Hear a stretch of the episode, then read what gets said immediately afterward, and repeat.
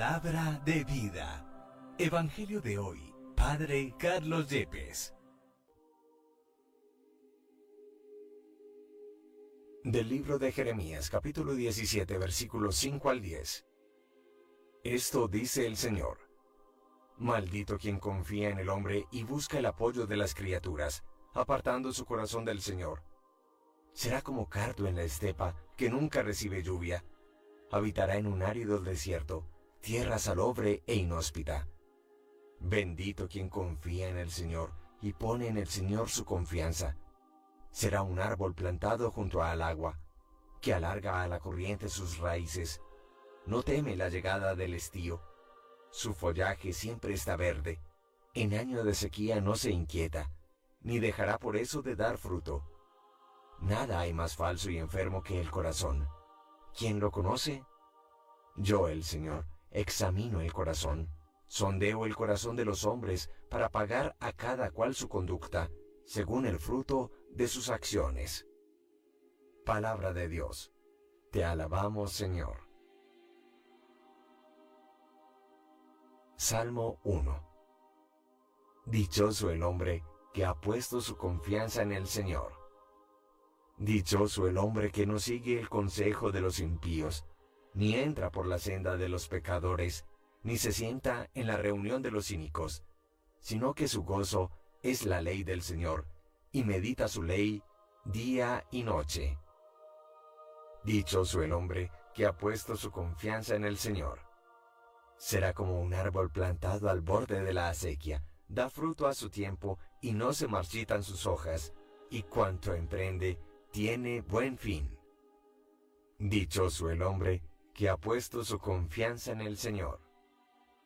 No así los impíos, no así. Serán paja que arrebata el viento, porque el Señor protege el camino de los justos, pero el camino de los impíos acaba mal. Dichoso el hombre que ha puesto su confianza en el Señor. Del Santo Evangelio según San Lucas capítulo 16 versículos 19 al 31. En aquel tiempo dijo Jesús a los fariseos, Había un hombre rico que se vestía de púrpura y de lino y banqueteaba cada día. Y un mendigo llamado Lázaro estaba echado en su portal, cubierto de llagas, y con ganas de saciarse de lo que caía de la mesa del rico. Y hasta los perros venían y le lamían las llagas. Sucedió que murió el mendigo, y fue llevado por los ángeles al seno de Abraham. Murió también el rico y fue enterrado.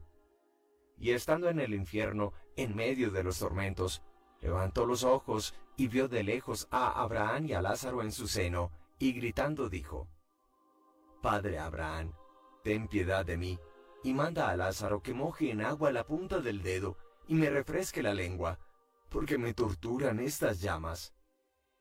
Pero Abraham le dijo, Hijo, Recuerda que recibiste tus bienes en tu vida, y Lázaro a su vez males. Por eso ahora, Él es aquí consolado, mientras que tú eres atormentado. Y además, entre nosotros y ustedes se abre un abismo inmenso para que los que quieran cruzar desde aquí hacia ustedes no puedan hacerlo, ni tampoco pasar de ahí hasta nosotros. Él dijo, Te ruego entonces, Padre, que le mandes a casa de mi padre, pues tengo cinco hermanos, que les dé testimonio de estas cosas, no sea que también ellos vengan a este lugar de tormento. Abraham le dice, tienen a Moisés y a los profetas, que los escuchen. Pero él le dijo, no, padre Abraham, pero si un muerto va a ellos, se arrepentirán. Abraham le dijo, si no escuchan a Moisés y a los profetas, no se convencerán ni aunque resucite un muerto. Palabra del Señor. Gloria a ti, Señor Jesús. En lo personal, uno de los textos más impresionantes de todo el Antiguo Testamento es el que nos presenta la liturgia de las lecturas del día de hoy y concretamente el capítulo 17 del libro del profeta Jeremías. En tres párrafos claros, el profeta señalará como maldito al hombre que confía solo en el hombre y busca el apoyo y la seguridad de su vida en las criaturas, en las cosas del mundo, apartando su corazón de Dios. El destino que le espera a un hombre equivocado que cree que su fuerza está en el mundo será el de ser como un cardo en la estepa que nunca recibe la lluvia, habitar en un árido desierto, en tierra salobre e inhóspita. Pero en un seguido y en un segundo párrafo, Jeremías llamará ya no maldito, sino bendito al hombre que pone su confianza solo en el Señor. Toda su seguridad existencial, su vida no la pone en el mundo ni en nadie del mundo, sino solo en Dios. Y afirmará, será como un árbol plantado junto a la sequía de agua, que alarga las corrientes sus raíces las del árbol, no teme la llegada del verano, su follaje, el del árbol, estará siempre verde y en año de sequía no se inquieta y ese árbol no dejará de dar fruto. El hombre que pone su confianza en Dios en tiempos de prueba dejará de dar frutos a los demás. Pero tal vez la más impresionante enseñanza es la del tercer párrafo de esta primera lectura de hoy, cuando Jeremías constatando lo que es el interior humano, su corazón, dirá una frase lapidaria que me marcó a mí como sacerdote, incluso desde antes de mi ordenación presbiteral, cuando Jeremías afirma, nada hay más falso y enfermo que el corazón humano, ¿quién lo conoce? ¿quién lo comprende? Y solo Jeremías responde, Dios que examina el corazón, que sondea las intenciones de los hombres, dará a cada uno según su conducta, según el fruto de sus acciones.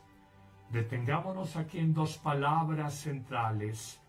La primera, no podemos engañar a Dios y Dios sí conoce las intenciones verdaderas de nuestro corazón de bondad o maldad, de entrega y servicio, o simplemente de explotación, utilitarismo y aprovechamiento de los demás, del uso de oscuridad, de sinceridad o de engaño.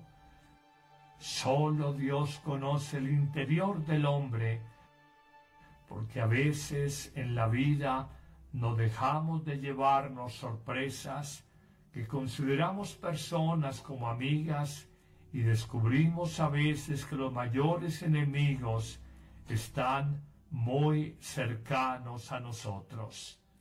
Pero también afirmará Jeremías como una gran sabiduría que Dios pagará, dará recompensa a cada hombre según el fruto de sus acciones, y esto ratifica un poco lo que es la vida del hombre de Dios, que es como el árbol bueno se conoce solo por sus frutos.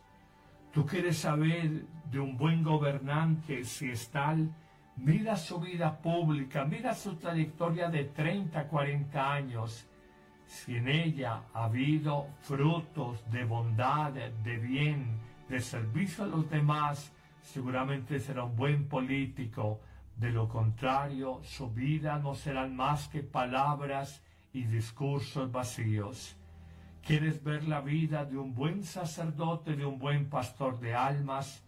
Mira, 20, 30, 40 años, los frutos de su vida, de caridad, de amor por los demás, de servicio, de consejo, consuelo y ayuda a los otros, de predicación de la palabra con verdadera unción descubrirás quién es verdadero pastor de almas. No está en sus títulos académicos, en sus cargos curiales o de gobierno, sino en sus frutos de justicia y de amor por las ovejas.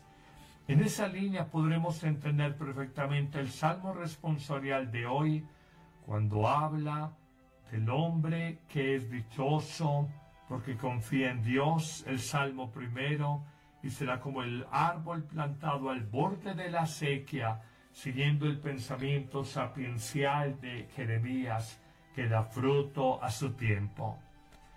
Estas dos lecturas, tanto la de Jeremías como la del Salmo, nos permiten entender mejor la parábola del Evangelio de hoy, del rico Epulón y el pobre Lázaro, en donde Lázaro se confió en Dios y el rico confió solo en sus riquezas. Al final los dos mueren, el rico que confió en el mundo y en su dinero se pierde en el fuego eterno, y Lázaro que confió en Dios disfruta de la salvación eterna de Dios. Esta parábola suficientemente conocida nos recuerda la máxima evangélica de qué le sirve al hombre ganar el mundo entero como le pasó al rico que la tradición llama Epulón, si al final pierde su alma.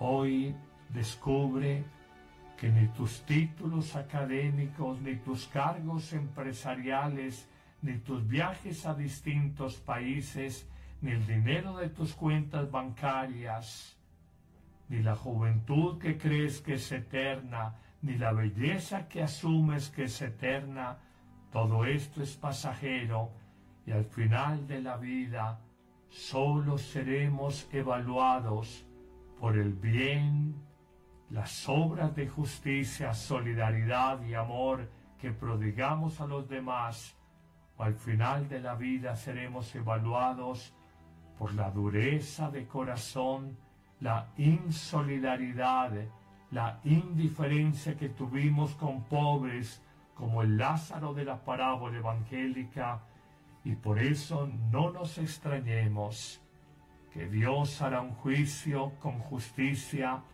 para el hombre que obró justamente y habrá un juicio sin misericordia para el hombre y la mujer que no obraron con misericordia en esta tierra. Que el Señor nos bendiga a todos en este día, en el nombre del Padre y del Hijo y del Espíritu Santo. Amén. La Eucaristía es el principio y culmen de la vida cristiana. La Eucaristía es la oración más alta a Dios, la acción de gracias más sublime.